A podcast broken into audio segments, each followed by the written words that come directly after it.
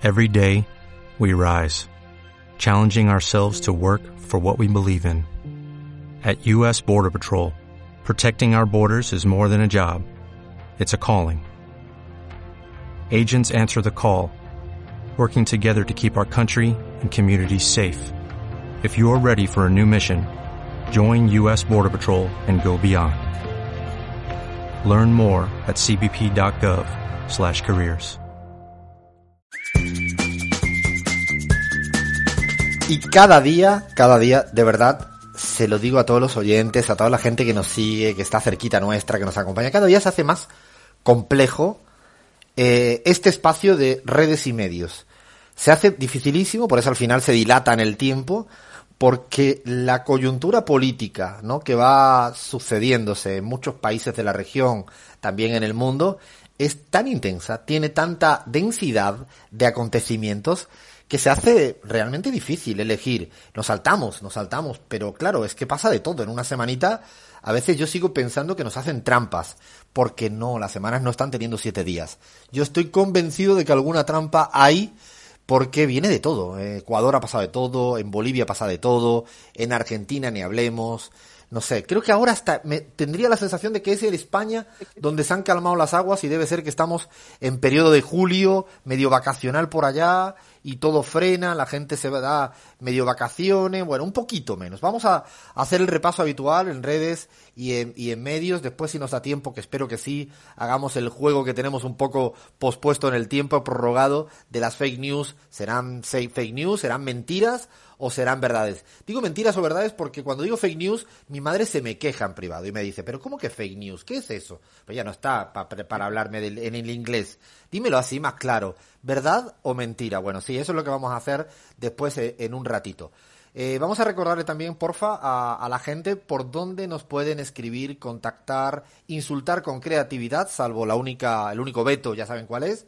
No me pueden llamar gallego a mí, no sé si los compas o las compas quieren poner algún otro tipo de veto, pero escríbanos, díganos lo que quieran, sugieran, planteen, discutan, problematicen. Nos encantan cuando recibimos no solo halagos, sino saber que están cerquita, que están escuchando la radio. Así que, Cris, todo tuyo, porfa, ¿por dónde nos escriben para, como tú dices, eso de la hasta en la sopa, ¿no? Estamos hasta en la sopa, Alfredo. Y nos pueden encontrar empezando por Twitter, los que usen Twitter, arroba la pizarra ok. Y em, en el resto de redes sociales como Instagram, Facebook, los que usen Telegram, estamos como Radio La Pizarra. Asimismo nos pueden encontrar en las plataformas de podcast para que se descarguen todos los segmentos y programas, se pongan al día. Eh, estamos en SoundCloud, Spotify, iTunes, eh, iBox o iBox de, de México y de España y Radio Cut o Radio Cut para Argentina. Si quieres, iniciamos de una vez con Bolivia, en donde sigue el tiquitaca de si va a haber elecciones, de si no va a haber elecciones. Samuel Doria Medina sigue haciendo pues lobby para que no, para que la, la ciudadana Áñez se mantenga en el poder. Y dice, aunque algunos comparen el día de las elecciones con la feria o con la cola de un banco, la realidad es que los comicios programados todos los ciudadanos bolivianos arriesgarán su salud para ir a votar porque el 6 de septiembre estaremos atravesando el pico de la pandemia. Se ha convertido Doria Medina, que recordamos es el candidato a vicepresidente en las elecciones próximas con la presidenta golpista Áñez, además es el hombre más rico del país, dueño de Burger King o cementeras o yo que sé qué más. Se ha convertido en epidemiólogo ahora. Ahora él sabe, no sé por qué, que el día tal, el mismo 6 es el día del pico de la pandemia. Ay, se les nota demasiado, que, diríamos en el otro segmento. Pero además en Bolivia, ahora comento un poco más, también ha hablado Andrónico, ¿no? Que es el chico joven, lo recordamos, un chico interesante a seguir, es el vicepresidente de las seis federaciones cocaleras del trópico de Cochabamba, pero lo más relevante es que dice todo el mundo que es el Evito chico, no es exactamente lo mismo, es un chico distinto de otra onda, eh, pero viene de Cochabamba y hay que estar siempre atento y le seguimos nosotros en el Twitter y también se pronunció, ¿no, Cris, al respecto? Sí, él ha dicho lo siguiente. La fecha, la ley y el calendario electoral para las elecciones ya están definidos, por tanto, lo que corresponde es acatar y asumir responsablemente. Algunos cívicos y candidatos pretenden frustrar, frustrar y sabotear las elecciones porque su idea de unidad para enfrentar el MAS no funcionó y yo creo que ahí le tira un poco también a Carlos Mesa Gisbert, eh, quien también pues ha dicho, ha dicho algo respecto a las elecciones, un poco que no, que sí que no, no sabemos. El derecho a la salud no es excluyente del derecho democrático. Tenemos siete, siete propuestas para el Tribunal Supremo Electoral, Alfredo. Atención, atención, Argentina, los que nos escuchan por AM750, atención Ecuador, los que nos escuchan Radio Pichincho Universal, o los que nos escuchan en España en la última hora, o por cualquiera que fuera el medio. Atención, atención, porque en, en Bolivia hay dos discusiones hoy encima de la mesa. Como bien decías, Cris, una es, ¿habrá elecciones o no habrá elecciones el 6 de septiembre? Duda del millón. ¿Habrá o no habrá? Y digo que hay duda porque cada día es más uh, fuerte la presión para que no existan elecciones. Hay que recordar que varios candidatos presidenciales, los golpistas Camacho, fundamentalmente el de Santa Cruz, también se sumó a esto el derechista conservador Tuto Quiroga, eh, han planteado, también Doria Medina, como lo acabamos de leer ahora en un tuit, han escrito una carta a nada más y nada menos que al Magro, el de la OEA, pidiéndole que no haya elecciones el 6 de septiembre con la excusa de la cuestión de la pandemia. Curioso el caso, porque ha habido elecciones en República Dominicana en plena pandemia hace una semana, con la OEA como misión electoral presente. Curioso el caso, porque hubo elecciones en Francia, municipales, primera vuelta marzo, segunda vuelta junio, y nadie se opuso en pleno pico de la pandemia y nadie se opuso al respecto. Cuidado porque hubo elecciones en el País Vasco y en Galicia, en España, la semana pasada, departamentales. Yo cuando quiera le comparto un listing, que lo hemos trabajado, un listing interminable de las elecciones que han habido entre marzo y julio, incluso hasta en Estados Unidos, en muchos estados. En Ohio, Dakota, en muchos otros estados, sin que nadie se pronuncie en contra. Cuidado que pueda ser la primera vez de todo este tiempo que la OEA diga que no hay que celebrar elecciones por la pandemia y eh, avalen el resto de organismos internacionales. Esta es la primera discusión importante a la que hay que estar muy atentos. La segunda, no menos importante, cuidado, atención, alerta, caso muy parecido al de Ecuador, quieren proscribir el lunes, atento a lo que estoy diciendo, el lunes, dentro de dos días, proscribir la candidatura de Luis Arce del MAS. Sí, sí, tal como suena. Eh, no quieren, evidentemente, que gane, ya lo sabíamos, por eso se dan los golpes de Estado, como pasó en Brasil, como pasó en, Honduras, como pasó en Paraguay. No quieren y se van a buscar un atajo jurídico que da vértigo, por no decir otra cosa, escucharlo, por una opinión de eh, Luis Arce, donde no habla de encuesta literalmente, sino dice que tiene él propios estudios de números, pero solo eso, y lo pueden proscribir el lunes. Así que atentos, Bolivia, porque puede haber doble golpe, posponer elecciones y unido a proscribir las siglas del MAS y de Lucho Arce. Realmente la democracia en América Latina no está en el mejor momento eh, y no es por lo que ocurre en México o por lo que ocurre en la Argentina, sino es por lo que ocurre en Bolivia o en Ecuador. Y si me permiten, compas, ayer estuve entrevistado, nunca hablo mucho de las entrevistas que me hacen, estuve ayer en CNN entre, en un debate con el presidente del director de IDEA, y curiosamente hablaban en CNN de lo mal que estaban las democracias en México, evidentemente en Argentina, pero no hablaron de la falta de democracia en el Ecuador ni en Bolivia. Nada de nada. Ahí no hay falta de democracia. Bueno, afortunadamente me dejaron para ser un poco bueno, no, no, lo voy a decir a lo argentino porque va a sonar feo. Molesté un poquito. ¿eh? jugué con las cosquillas del director de idea en su momento y el propio conductor, que evidentemente falta de democracias en México en AMLO. No en el resto de países, en Bolivia está todo bien. Bueno, ya, ya me, viste que ya me provocaste. Empezaste con un tuit, ahora bueno, ya no comento nada. Vámonos a Perú, a ver qué pasa en Perú. Cuéntame, Cris, por favor. Si teníamos abandonado un poquito Perú, bueno, allí eh, Verónica Mendoza, la presidenta del Partido Nuevo, Nuevo, em, Nuevo Perú, del Movimiento Nuevo Perú, ha dicho, necesitamos un cambio para que la crisis no la paguen solo los trabajadores, para frenar los abusos de los grupos de poder, recuperar la salud y la educación como derechos. Pero Martín Vizcarra, el presidente, ha designado un nuevo gabinete, entre comillas, igual a su nueva convivencia, lo mismo de siempre. Nos toca estar vigilantes en la defensa de los derechos, resistir y salir adelante desde la organización y la solidaridad, Alfredo. Hay elecciones en Perú, parece que ya no hay dudas. Es en abril del año 2021, así que vamos a tener también febrero Ecuador del año próximo y abril del año próximo Perú ya hay. Y además va a haber un referéndum también. Martín Vizcarra en eso se ha hecho pro referéndum de todo, yo creo que es para ir eh, sorteando los obstáculos. Y he cambiado el gabinete, yo creo que para que todo cambie, para que nada cambie, ¿no? Ese principio lampedusiano de que nadie, nada pase, bueno, es lo que ha ocurrido en el Perú de Martín Vizcarra. Lo interesante es que habrá elecciones en abril del 2021 si es que no ocurre cualquier cosa extraña, porque bueno, en América Latina y en el Perú todo puede pasar. De Perú nos vamos a Chile, que ha estado la semana totalmente caldeada también. Así es, Alfredo. Allí em, Daniel Jadwe ha dicho, esto es un proceso constituyente de facto y en marcha. Se me llenaron los ojos de lágrimas con la etiqueta es posible, porque bueno, el Congreso aceptó la, salida de los fondos de las AFP, ¿no? Sí, realmente ha sido un hecho histórico lo que ha pasado en, Chile. Eh, primero, es histórico porque Piñera sigue perdiendo toda la votación que se da en el Congreso. Incluso es histórico porque los propios diputados del grupo de la derecha de Piñera votaron en contra de la propuesta de Piñera.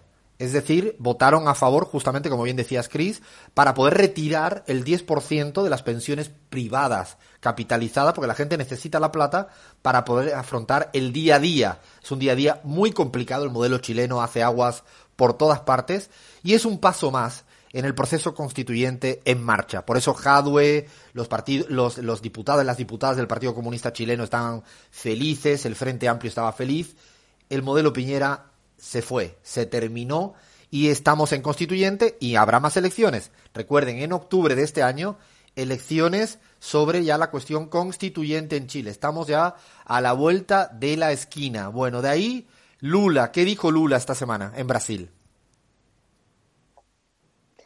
Lula sigue desafiando a Moro. Eh, través de Twitter, invitándolo a que debatan y bueno, justamente es lo que ha dicho en, en, el, en su tweet. Dice, Moro ya ha demostrado que quiere ser candidato en 2022 y ahora intenta convencerse de que se opone a Bolsonaro. Yo sigo desafiándolo a un debate a él y al niño Dalañol, quien es el jurista brasileño que estuvo encargado de la operación Lavallato. Vamos a ver, ¿será que Moro esta vez lo ignora así como hizo otra, la otra vez respondiéndole el tuit o se atreverá a ese debate? Ay, qué ganas de ver un, imagínense un debate Moro-Lula, esa sí sería ni, ni la serie de Netflix, ¿eh?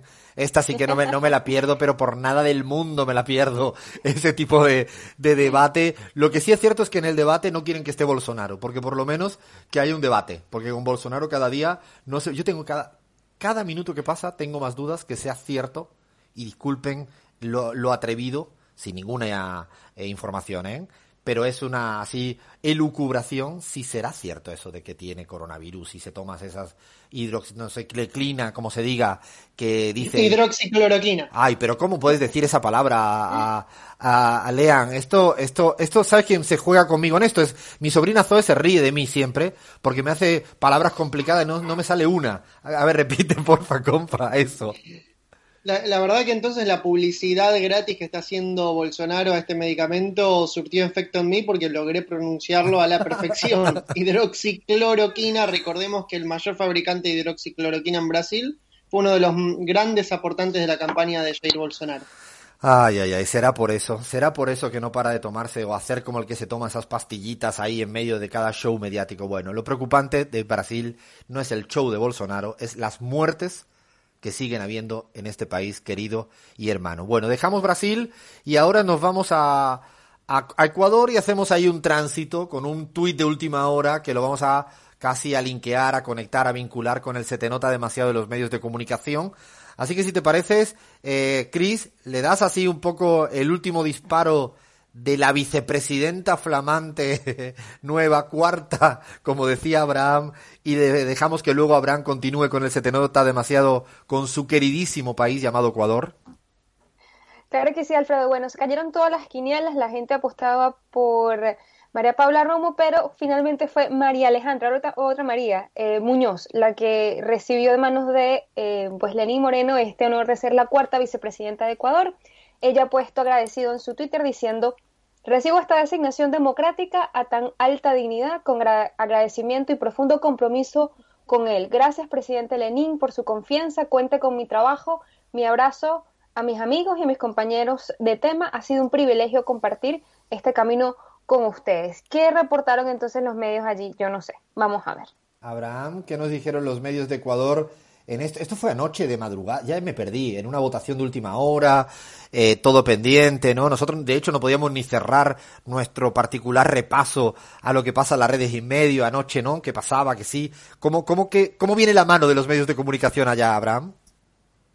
Bueno, yo creo que muchos están en shock porque la verdad es que lo que se especulaba, lo que todos decían era que María Paula Romo, que era la primera integrante de la terna que presentó el Ejecutivo para la elección del vicepresidente, eh, iba a ser la flamante segunda mandataria del Ecuador, ¿no? Pero se ha roto el mito, Alfredo, de la mujer más poderosa del Ecuador. Lo cierto es que María Paula Romo ha demostrado que las dos únicas veces que ganó fue gracias al correísmo, ¿no? Y que sin el correísmo, francamente, no tiene respaldo ni siquiera en su propia bancada. Pero en efecto, tenemos hoy nueva vicepresidenta en el país, la tercera de la terna. Hay que decir que el segundo en la terna era Roldán, otro eh, ex integrante de ruptura de los 25.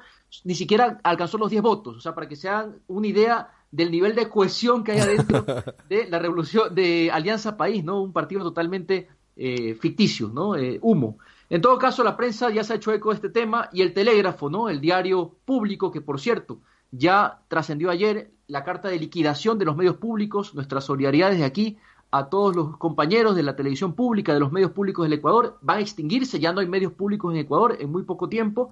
Titula el telégrafo así, lucha contra la corrupción y la violencia de género marcan la trayectoria de María Alejandra Muñoz Seminario. Y yo cuando leí esto, Alfredo, dije, bueno, qué interesante, ¿no? ¿Quién es esta chica, María Alejandra Muñoz Seminario? Me enteré hoy, compa, hoy, esta mañana, que es la nueva vicepresidenta del Ecuador. ¿Qué te parece? No, que, yo creo que si hiciéramos una suerte de encuesta, no, de hablarle a nuestros amigos, amigas en el Ecuador, a la familia, a la gente normal, sería imposible que pudiera decir dos de los cuatro vicepresidentes y vicepresidentas que ha habido en el Ecuador. Imaginaros una figura de ese calado institucional, eh, no ninguneada, no ridiculizada por parte del presidente. Me hace reír siempre cuando el neoliberalismo presume de estabilidad y de seguridad jurídica. Me hace reír, porque creo que no se miran el ombligo. Eh, si ha habido algo de falta de gobernabilidad y de falta de estabilidad institucional, ha sido lo hecho, en este caso, por Lenin, pero pasó exactamente lo mismo con Macri en la Argentina, así que no presumas, ¿no? De, porque realmente deja mucho que desear. Y bueno, sigue la campaña pro Otto, ¿no? Eh, en el Ecuador, eh, Abraham, que, que tituló El Expreso. Habría que decir también, Alfredo, les, los invito a revisar en la cuenta de Twitter de la flamante vicepresidenta. Bueno, es un parlante a favor de la campaña de Otto. Atención con eso. Es un panegírico para la candidatura de Otto Sonnenhorstner. Esto me parece interesante, no es un dato menor. Expreso titula. Movimiento Ciudadano sigue Otto. Miren, este movimiento ciudadano espontáneo, nadie lo conocía. Sigue Otto. Pidió al ex vicepresidente que se postulara a la presidencia el 2021. ¿no? Todo está eh, armado, Alfredo. Esta, no, la campaña pro Otto, eh, yo no voy a decir el apellido, yo sé que tú te lo aprendiste, eh, el apellido, yo no, lo, no me atrevo, pero recordamos a la audiencia, Otto ha sido el tercer vicepresidente de Lenin, el hombre de las cámaras empresariales del país, y es la candidatura que va a intentar derrocar a, a la Alianza UNES, ¿no? que ha sido el, el, nuevo frente del progresismo ecuatoriano, muy nucleado evidentemente en la fuerza electoral política que tiene el correísmo, pero mucho más ampliada, porque han participado nuevas organizaciones sociales, indígenas, campesinas, ciudadanas. Eh, hay que ver cómo viene la mano. Ahí está, de hecho, incluso Carlos Rabascal, que estuvo aquí con nosotros en la pizarra, ¿no? En parte de un bajar la guardia. Es decir, es una alianza grande y, claro, la derecha se reordena y los medios también, como no podría ser de otra manera, pues a favor de, de ellos. Y en este caso, yo creo que han apostado todo por el, el jovencito Otto, que es una suerte de, de Peña Nieto, la calle Pou, eh, Bukele, es el estilo, es el nuevo estilo que vamos a ver, vamos a ver porque las elecciones ya no queda tanto. Es febrero, se cierran las candidaturas a finales de agosto, principio de septiembre, estaremos muy atentos a lo que ocurre en el queridísimo país de Abraham, pero también el mío, porque le quiero mucho yo al Ecuador. Bueno, de ahí nos vamos a Argentina, Abraham. ¿Cómo viene la mano por acá? Cargadito también, Alfredo, Argentina. Eh, muchas cosas han pasado esta semana. Clarín titula, atención, Cristina pone los límites y obliga al presidente a dar explicaciones. ¿Qué les parece esto? Pues que esto es, eh, madre mía de mi vida y de mi corazón, porque es todas las semanas. Todas las semanas, Cristina, la semana pasada le dedicamos la editorial, ¿no? Precisamente a cómo se oposita desde el año 2013 casi creyéndose que estamos en ese año de Cristina, Cristina, Cristina. Y además Cristina habla muy poco. De hecho, es lo que yo creo que mm, vuelve loco a toda la prensa eh, de la derecha argentina. Habla muy poco y tiene a muchos y a muchas así sin saber muy bien por dónde viene la mano. No aceptan, no aceptan de ninguna de las maneras lo que está pasando. Y sí, realmente los titulares de Clarín son de cuidado. En esa misma línea, parecido, ¿no? Bueno, parecido, casi peor, va Infobae, ¿no? Infobae, ¿no? Siempre a la vanguardia, ¿no? Exuda a cinismo. Pese a las críticas de Cristina, titulan, y Jebe de Bonafini, por su agenda empresarial, Alberto Fernández expondrá ante el establishment de Estados Unidos, pese a las críticas. ¿Qué les parece, compañeros? yo, hay una cosa eh, que, de hecho quiero decirlo literalmente, eh, no sé qué piensa Lean de esto, desde Argentina. Esta semana se ha, armado un gran revuelo en la Argentina porque ha habido algunas voces relativamente disonantes respecto a algunos temas puntuales eh, de la gestión de Alberto Fernández al interior del bloque del Frente de Todos. Es decir, han habido voces distintas, eh, legítimas, que han planteado diferencias, divergencias respecto a la gestión de Alberto Fernández, por una foto que hay el día de la, de, la independencia, la semana pasada, porque estuvo con empresarios, o respecto a una posición del representante en Naciones Unidas respecto al tema venezolano. Eh, ha habido mucho revuelo. Yo creo que desde mi perspectiva, eh, quizás no toca, pero quiero decirlo hablando claro, yo no, no, no veo nunca tan trágico que se discuta al interior de un frente. A mí me parece, de hecho, hasta más saludable que se discuta al interior de un frente cosas interesantes que no discutir cosas estúpidas al exterior con una oposición que dice cosas estúpidas. Es decir, si yo tuviera que poner en prioridad eh, qué hacer en una discusión, la verdad que para discutir con Patricia Bullrich si hay comunismo y marxismo en la Argentina, en comparación con discutir cuestiones al interior del Frente de Todos que puedan estar o no desacuerdo, recomiendo el libro de Álvaro García Linera, Tensiones creativas de los procesos de cambio, que es, creo, lo que viene como anillo al dedo, porque las tensiones pueden ser creativas, evidentemente siempre guardando no unos límites para que no sean destructivas, pero pueden ser creativas si son inteligentes las partes, y yo creo que las son. Así que a mí no me, la verdad que nunca me pongo muy nervioso, eh, ni me pongo alarmado cuando esto ocurre, y quizás lo quería decir porque realmente me, ha llamado poderosamente la atención. Incluso también en, en, el otro lado, en el lado del frente todos, como alarmándose. No pasa nada, está bueno. Está bueno discutir cuando son cosas interesantes de política exterior, del modelo económico. Lo peor es discutir con una oposición que discute si hay comunismo del siglo XIX en la Argentina. Bueno, y no, eso para mí es perder el tiempo. Lo otro es ganar el tiempo. Perdona, Lean, querías decir algo. Alfredo, yo pienso que mm, esta amplificación de, las divergencias internas dentro del Frente de Todos, que como bien vos decías, en todo frente, en todo gobierno de coalición existen y son, hasta te diría, saludables, porque son discusiones que eh, llevan a, incluso también a, mejorar la gestión muchas veces de, del gobierno.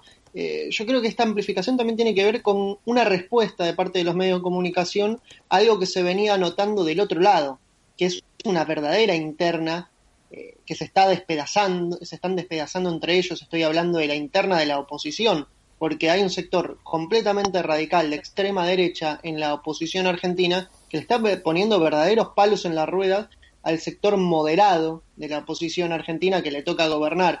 Entonces creo que como para tapar un poco esa interna que es real eh, y que está entorpeciendo la gestión de aquellos eh, dirigentes que les toca gobernar de la oposición, bueno, un poco pusieron en la mesa estas eh, discusiones internas del Frente de Todos. No quería dejar de mencionar también, Alfredo, que hoy se cumple un aniversario del 26, eh, hace 26 años que eh, hubo acá en Argentina un terrible atentado, el atentado a la AMIA. Hoy a las 19 horas, un grupo de familiares, Memoria Activa, va a estar dando un discurso a través de la plataforma Facebook, lo buscan por Memoria Activa, va a ser muy importante escucharlos.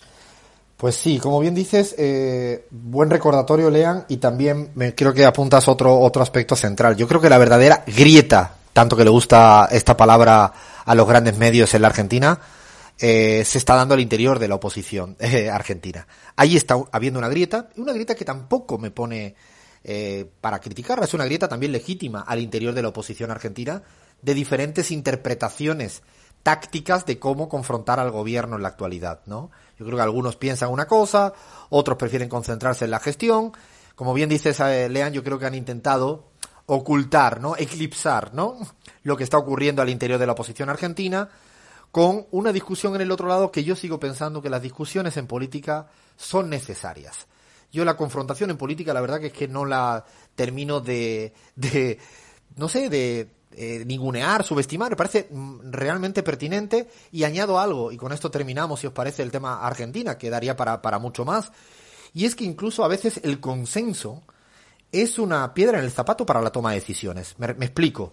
No se puede tener consensuado al 80% de las fuerzas políticas eh, en cada una de las tomas de decisiones. No se puede, no, no existe. Y además, la democracia dicen que es pluralidad, pero a la vez consensos. Que me lo expliquen. ¿Cómo se dan las dos cosas a la vez?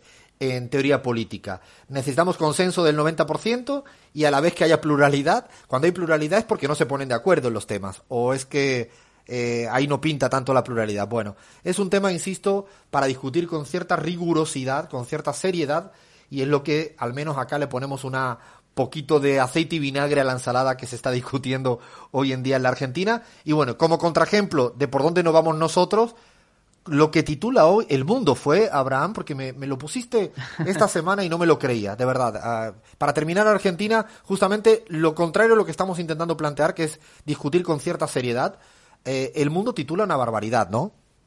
Increíble. Me di cuenta que no, no le dabas crédito a este titular, pero efectivamente eh, es de locos, ¿no? Yo no sé si titula o si sentencia, ustedes me dirán.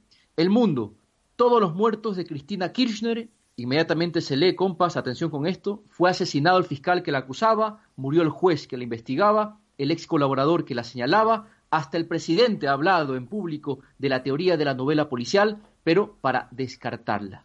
¿Qué les parece esto, compas? yo no salgo de la sombra. Yo tampoco salgo de la sombra. Me parece que realmente es una falta, ¿no? incluso a la profesión. me parece una falta a la profesión. Eh, un titular de medio no puede plantear eh, todos los muertos de Cristina Kirchner, por mucho juego con el lenguaje que tenga, porque han habido realmente preocupa cuando esto es permitido en términos de porque ahí entra una discusión sobre la libertad de expresión, ¿no? Eh, es esto. Eh, eh, recomiendo que, escuchen lo que esta semana ha dicho Merkel, la comunista Angela Merkel, la comunista Angela Merkel. Vayan, búsquenlo, googleen sobre la libertad de expresión cuando tiene un límite. Pues a lo mejor cuando se dicen este tipo de cosas. Angela Merkel Angela Merkel, insisto, googleenlo esta semana. Bueno, para acabar el repaso, ya vieron que decíamos que venía cargada y de qué manera. Eh, otra perla del otro país objetivo, objetivo central de la diana de los grandes medios, México. Abraham, ¿cómo ha venido la mano por allá? Otro de los grandes populistas, ¿no? New York Times titula sobre México la ocurrencia derrotista de López Obrador. No, Hay que leerlo. No, es que no, descansan. Y de hecho hemos sacado algunos otros titulares porque Abraham había recopilado diferentes titulares de México. Todos venían dándole muy duro a López Obrador. Nosotros pensamos que tiene, eh, está viendo una, una, campaña, lo habíamos planteado hace semanas, meses, acá mismo en estos micrófonos de, la pizarra, contra Andrés Manuel López Obrador. Tengo la impresión de que realmente el objetivo es claro y es eh, hacer caer como sea a López Obrador. Hay elecciones de medio término legislativa el año próximo. ellos quieren cambiar la Cámara. De hecho, ayer me hacían reír en este debate en CNN porque decían, bueno, es que tiene un abuso de poder. Y yo le preguntaba, ¿y por qué? Ah, y porque tiene las cámaras. Y bueno, ¿y por qué tiene las cámaras? Ah, porque ganaron las elecciones. Ah, y bueno, qué mala suerte, ¿no? Mm, listo, es que ha habido una carta de intelectuales en México realmente muy dura contra Andrés Manuel López Obrador y recomiendo también encarecidamente la respuesta de AMLO. La respuesta de AMLO ha sido brillante a esta carta de pseudo intelectuales que lo que están haciendo es cuestionar el resultado electoral. Claro, cuando un presidente gana por el 53%, ahí no le gusta que haya tanta mayoría a favor de una única propuesta.